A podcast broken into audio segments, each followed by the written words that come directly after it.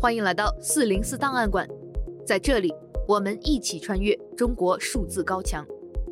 CDT 周报是中国数字时代每周周日发布的原创栏目，分为一周故事、一周荐读、一周关注、一周讽刺等几个类别，方便读者了解过去一周中国数字时代重点关注的内容。如果大家希望了解更多本期节目中提到的相关新闻事件或文章，欢迎点击本期节目简介中的链接。在中国数字时代网站阅读更多内容。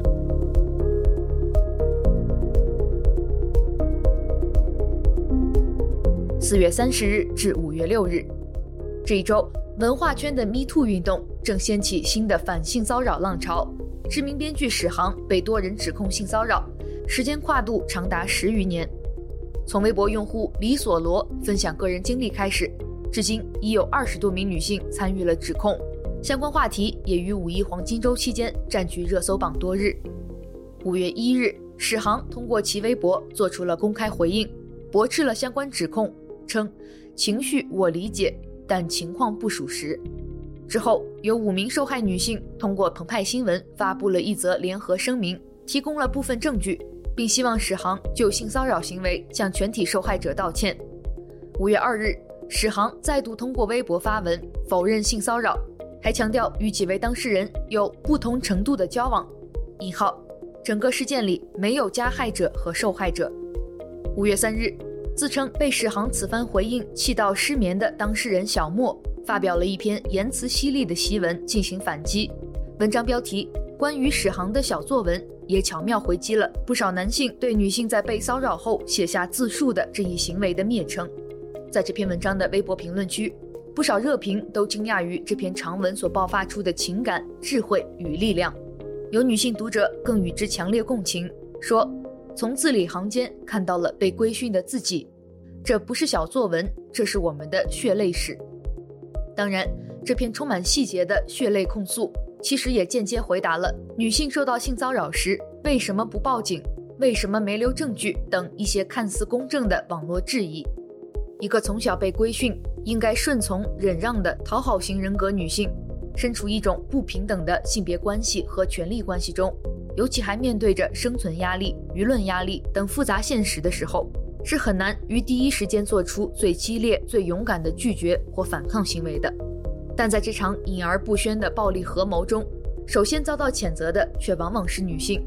她们的生活过往被社会舆论拿到放大镜下审视，被要求成为一名完美受害者。而作为性侵加害者的男性，只要第一时间没有被痛斥、被报警，便可以把这样的越界举动称为无害暧昧或两情相悦。十分讽刺的是，如今被二十多名女性矛头直指的史航，曾经为讲述少女遭性侵经历的著名小说《房思琪的初恋乐园》写过推荐语：“走过危机四伏的成长，我们每个人都是青春的幸存者。”目前。这场声势浩大的微博声堂仍没能走上法律途径，但随着事件的影响力逐步加大，已有部分机构明确发声与史航结束合作，致其在事业层面受到了一定打击。在这场性骚扰争议不断延烧之时，很多人也意识到，仅靠受害者勇敢发声是远远不够的，无论男性女性都有责任重建一种新的没有模糊空间的社会规范。以及一个更加平等、尊重的社会秩序和结构，整个社会也需要更加明确性骚扰的红线究竟在哪里。无论你处于何种关系，凡是让你感觉到不舒适的个人边界被侵犯的事情，你都可以站出来，明确地说不。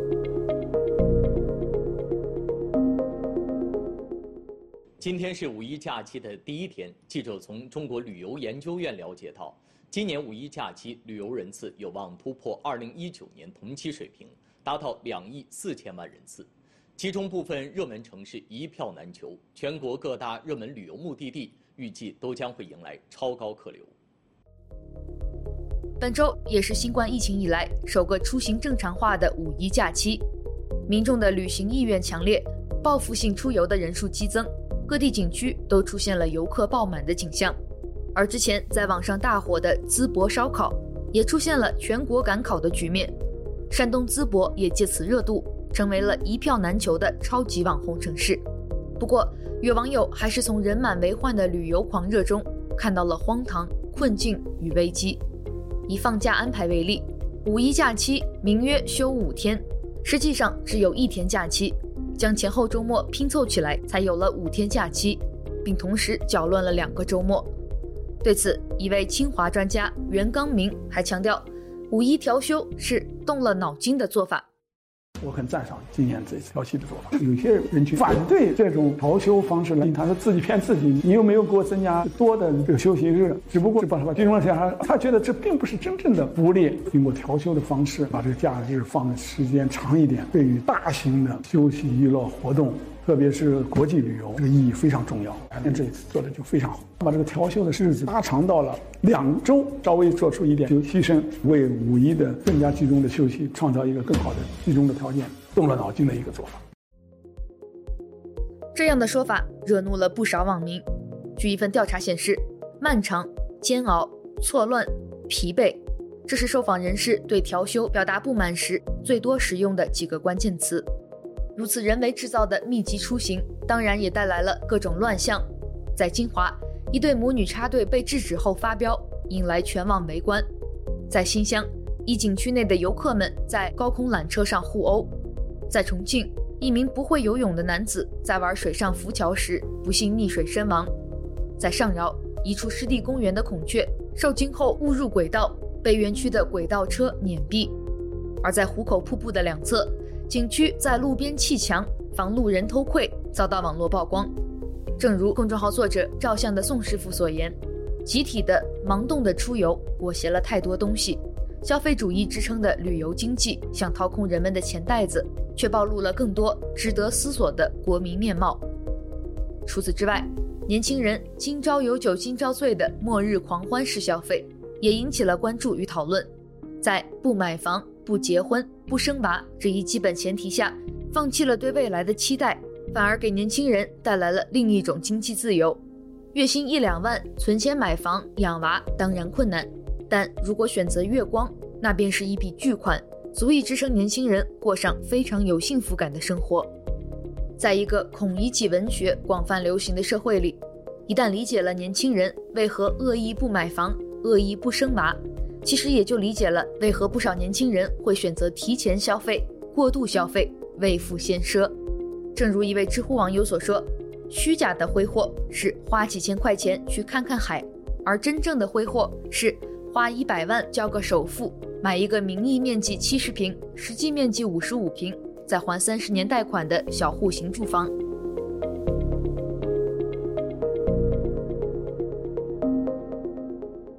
一周见读。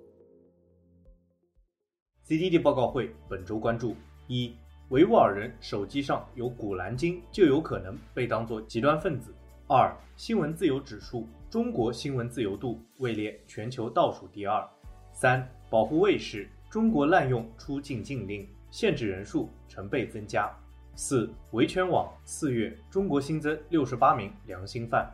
中国数字时代本周推荐媒体：保护卫士。非政府组织保护卫士成立于二零一六年，致力于在亚洲一些最为恶劣的人权环境国家从事并且支持当地的实地活动，以促进保障基本人权和法治，并且提高当地公民社会和人权捍卫者的能力。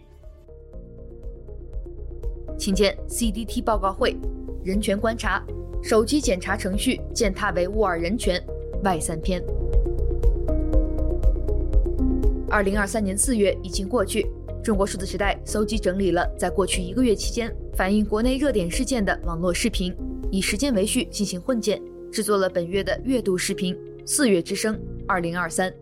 本月也恰逢二零二二年风行全网并遭到审查的抗议上海封城的短片《四月之声》发布一周年。我们仅以此片向这部匿名作品致敬。我们来听一小段。事故系医院住院部内部改造。施工作业过程当中产生的火火花，引燃现场可燃涂料的挥发物所致。事故的具体详细原因和损失，正在进一步深入调查之中。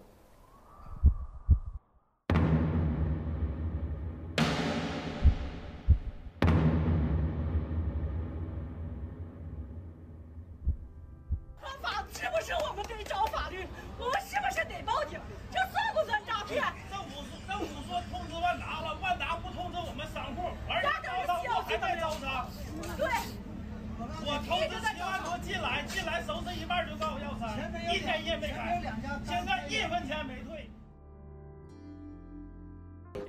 祖国统一需要，你愿意上前线打仗吗？我觉得很少有中国人不愿意。是的，当然愿意啊，直接冲第一个好。被告人董志明犯虐待罪，判处有期徒刑六年六个月；犯非法拘禁罪，判处有期徒刑三年。数罪并罚，决定执行有期徒刑九年。也是消费品，子女是长周期的消费品，是可以给你带来回报的、长久回报的耐用消费品。所以年轻人呐，不生小孩是不对的。你啊，它的价值是超过你的购买其他消费品的价值。请见 CDT 月度视频，四月之声。二零二三，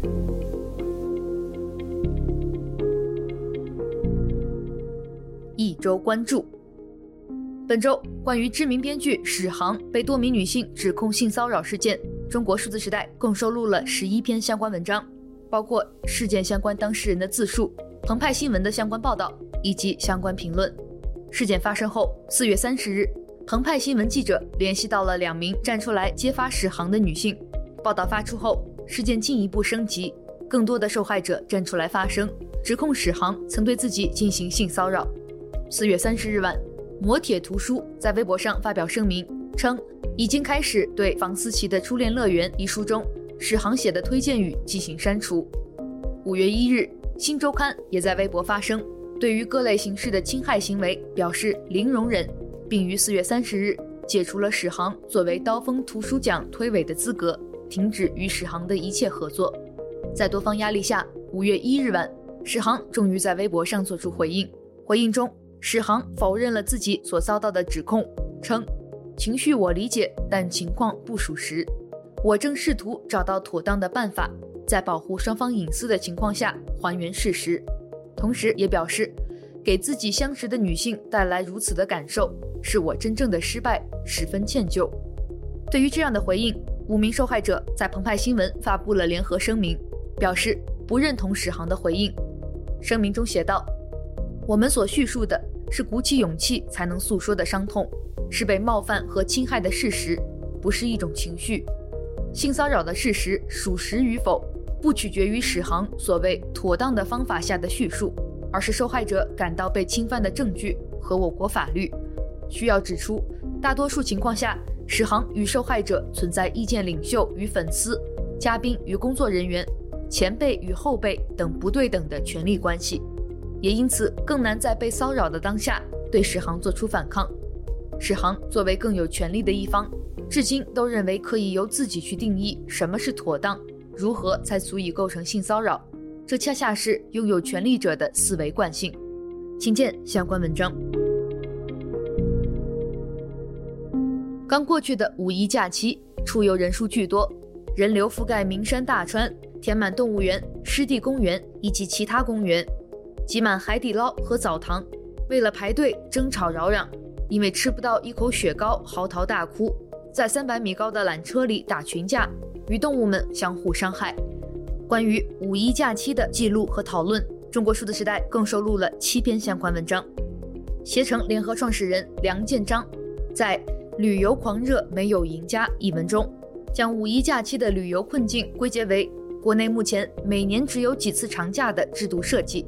他说，这种每年只有几次长假的制度设计，会在短期内急速扭曲旅游行业的供求关系，由此导致的结果就是游客们不得不付出比平时贵得多的价格，却只能获得比平时差得多的体验。至于看似因此赚得盆满钵满的旅游企业，其实也不得不面对超负荷运转的巨大压力，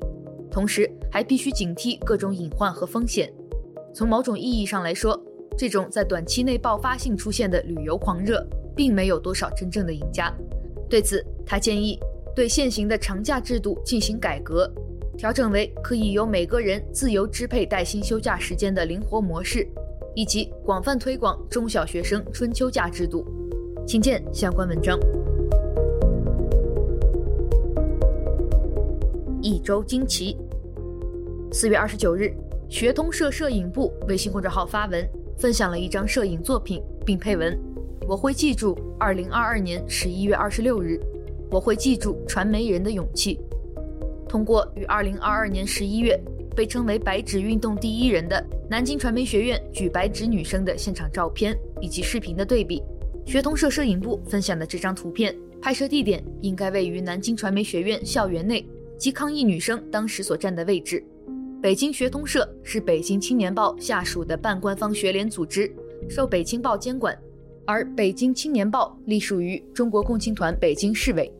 目前这篇文章已无法查看，微信平台显示该内容已被发布者删除。请见四零四文库，来自学通社摄影部，一张白纸。五月一日，天山区融媒体中心发布了一篇文章。防范网络翻墙问题基本常识。文章除了介绍什么是翻墙之外，还以华为 Mate 30 Pro 手机为例，介绍了如何查看手机是否翻墙。据读者分享，有多个官媒账号转发了这篇文章，其中包括中国人民解放军东部战区空军医院等。文中写道：近年来，随着手机网络的应用普及，因网而增的矛盾隐患层出不穷，特别是翻墙上网问题。容易使官兵受反动思想渗透蛊惑，沦为错误观点的二传手。各类新型翻墙工具不断翻新，加密程度高，隐秘性强，已成为拉拢策反的重要手段。而翻墙浏览暴力、颓废和色情等有害信息，容易被诱入网络赌博、非法借贷、吸毒嫖娼歧途，甚至引发刑事案件和极端行为。请见立此存照。防范网络翻墙问题基本常识。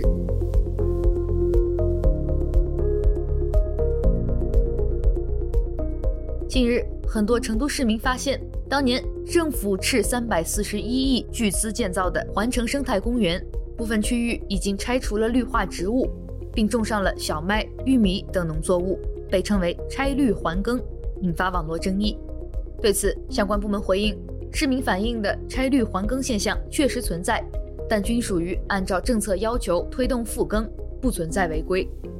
关于为什么铲平公园种粮食，上游新闻四月十九日发布了一篇文章，聚焦拆绿还耕，追问耕地为何变绿地。文中称，这个措施的依据是保障粮食安全，完成十点一万亩耕地复垦复耕任务，推动环城生态区逐步转换为城市产粮区。对此，微信公众号“新乡土”评论道：“之前轰轰烈烈的建设环城公园，从规划到立项，再到投入真金白银建设，再到铺天盖地的宣传，莫非从头到尾都没有考虑过几百亿投资、十万亩土地、十几年建设，来也匆匆，去也匆匆，如同一场风或者一场运动，任谁都一时难以消化吧。”成都这次铲平公园种粮食的举措。原本是符合保障粮食安全的方针，之所以引起巨大关注和争议，最重要、最直接的原因就是可惜，因为复耕的不是荒山荒地，而是花费了十几年时间，投入了几百亿资金，定位成四川省和成都市面向世界的名片的王牌工程——环城公园。请见来自微信公众号“新乡土”的文章：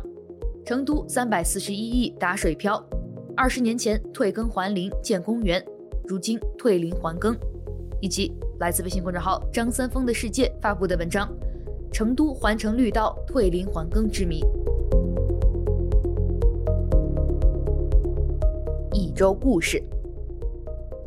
本周要分享的第一篇故事，来自微信公众号“小鸟与好奇心”。不做记者之后，他选择做一名刑辩律师。作者杨英。文章写道。郭瑞现在是实习律师。郭瑞生于一九八八年，南开大学历史系硕士毕业之后，在北京工作，先是做了两年多独立电影，然后去了凤凰网担任深度报道记者。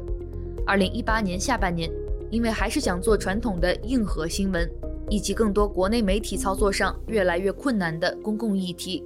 入职南华早报，用英文做报道。回顾这一路，他觉得自己好像什么都赶上了一个尾巴，无论是市场化媒体、调查新闻，甚至是法律。你好，以往跑一些突发现场，或者写一些比较大的稿子，你跟同行之间，大家都在现场会遇到，会有那种大家又合作又暗暗较劲的情况，看谁能拿到更多料。会想着要打败同行，我要写的比你更好。之后虽然可能发出来会被删掉，但是有一个时间差，一开始一两天，后来可能是半天或者几个小时。但你觉得你至少发出来过，至少这个故事被人看到了，你觉得都是值得的。到后面去采访东航坠机事件的时候，大家之间就只有合作，没有竞争了。大家开车一起跑来跑去，最后恨不得说。来，我们把东西都给你，你的空间最大，就变成了这种样子。普通民众对媒体的不信任，对媒体的污名化，我也觉得无奈，觉得怎么会这样？因为这都是记者应该做的工作，但是就得不到正常的理解，并且这种理解是越来越少的，那种恶意和戾气是越来越多的。在成都的一场分享会上，郭瑞引用了影评人波米的话来解释他的转行，说。我感觉我也一直在跟大家一起演奏，之前好像我在弹奏一个钢琴，钢琴其实并不属于我，可能属于某个机构或者平台，事实上它已经被夺走了。我现在手里还有一把小提琴，它可能短暂属于我，我还可以把它紧紧抱在怀里继续演奏，所以只是换了一个演奏的乐器，跟诸位一起演奏是我的荣幸。请见相关文章。下面一篇故事来自极昼工作室，在万事屋看见城中村的秘密心事，作者刘一佳。文中写道：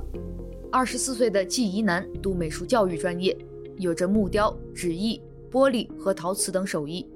受广东时代美术馆之托，去年八月起，作为驻村艺术家，他在黄边村经营了近两个月的黄边万事屋。小铺面的卷闸门对外敞开，这里既能看星盘。教画画、刻版画、做手工，也承接各种委托，欢迎到访者交换分享心事。艺术装点的万事屋安置在黄边村握手楼深巷中，在昏暗和潮湿中显得天真扎眼。学画画居然不收费，那你是不是要卖课啊？但在同访客们的长聊中，在礼物与心意的交换珍藏中，人们开始互相包容并彼此看见。这篇文章就是万事屋主理人季怡南的口述，请见相关文章。本周最后一篇故事来自南方人物周刊，谁来为天涯发个悼念帖？作者陈思欣。天涯挂了，放在十几年前，投诉电话打进来，天涯客服就会以因同时在线用户太多，造成服务器拥堵为由，来掩盖公司对技术投入的不足。对天涯抽风习以为常的老用户，则会耐心等待，不时刷新显示技术维护中的网页，待后台一通抢修恢复正常之后，回帖骂一句烂技术，就继续投入到刷帖的欢乐当中。如果天涯社区彻底关闭，关于古典互联网江湖的传说就只能封存在早期网民的记忆中。成立于一九九九年四月的天涯社区，曾经是中文互联网最具影响力的网站。培养了中国第一代网民的网络生活习惯，也见证了中国互联网用户从精英化到大众化的过渡。天涯社区的不少论坛板块都聚集了当时各个领域里最有活力的人才，开启明智、激荡思想的观天茶室，关注民生、畅所欲言的天涯杂谈，明星爆料、狗仔蹲点的娱乐八卦，王怡、宁财神、十年砍柴、五月散人。当年明月等初代网红，或输出观点，或创作作品，始终拿出最大的诚意来换取同频网友的认可。卖身救母帖、贵族帖、周老虎、艳照门，网友们一次次把生活中遇到的事情发布到天涯，又把天涯上的网络事件拽回现实当中，在线上线下的次元壁之间无缝切换。谈到关于天涯可能彻底关闭的消息，乐评人邮差显得有些不舍。引号，在天涯上面有很多很美好的回忆，它浓缩了过去二十年中国的一个社会缩影：学习、工作、恋爱，甚至死亡。很多人在天涯上度过自己的人生。以前有熟悉的网友走了，就会有人在天涯发帖悼念他。现在天涯走了，都不知道谁来给他发个悼念帖。请见相关文章。本周我们还收录了另一篇讨论天涯论坛的文章，来自微信公众号鸭沙龙，告别那个理想主义的乌托邦。作者写道：回想起来，BBS 跟现在的网络媒体是完全不同的存在。它最大的一个特点是平等，在微博上，你是话题发起者，参与讨论的主要是你的粉丝，而且你也可以删除某人的话或者拉黑某人，你的微博就是你的地盘。但是 BBS 完全不同，话题一旦发起，所有人的发言同等展现，没有什么粉丝不粉丝的，你一楼我一楼，众生平等，没有多少功利目的，既不拿版主当回事，也不拿平台当回事。没有大 V，众生平等，相信真理越辩越明，相信道理为王。回想起来，这真是有点乌托邦的理想主义色彩。请见相关文章。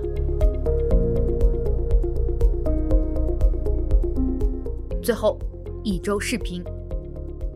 近日，一段视频显示，多名女权活动者在一块空地上拉起一张巨型海报，海报上印有丰县铁链女形象，并配有文字。让铁链女发声。除了替丰县铁链女发声外，他们还要求释放曾经前往丰县声援铁链女后被以寻衅滋事罪关押至今的网友巫医。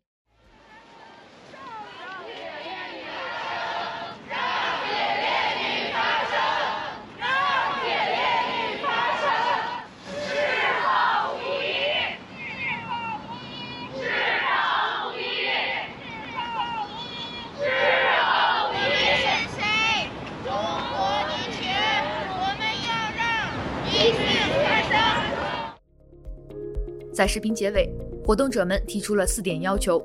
一、再审铁链女案；二、追责渎职官员；三、恢复小花梅自由；四、释放巫医。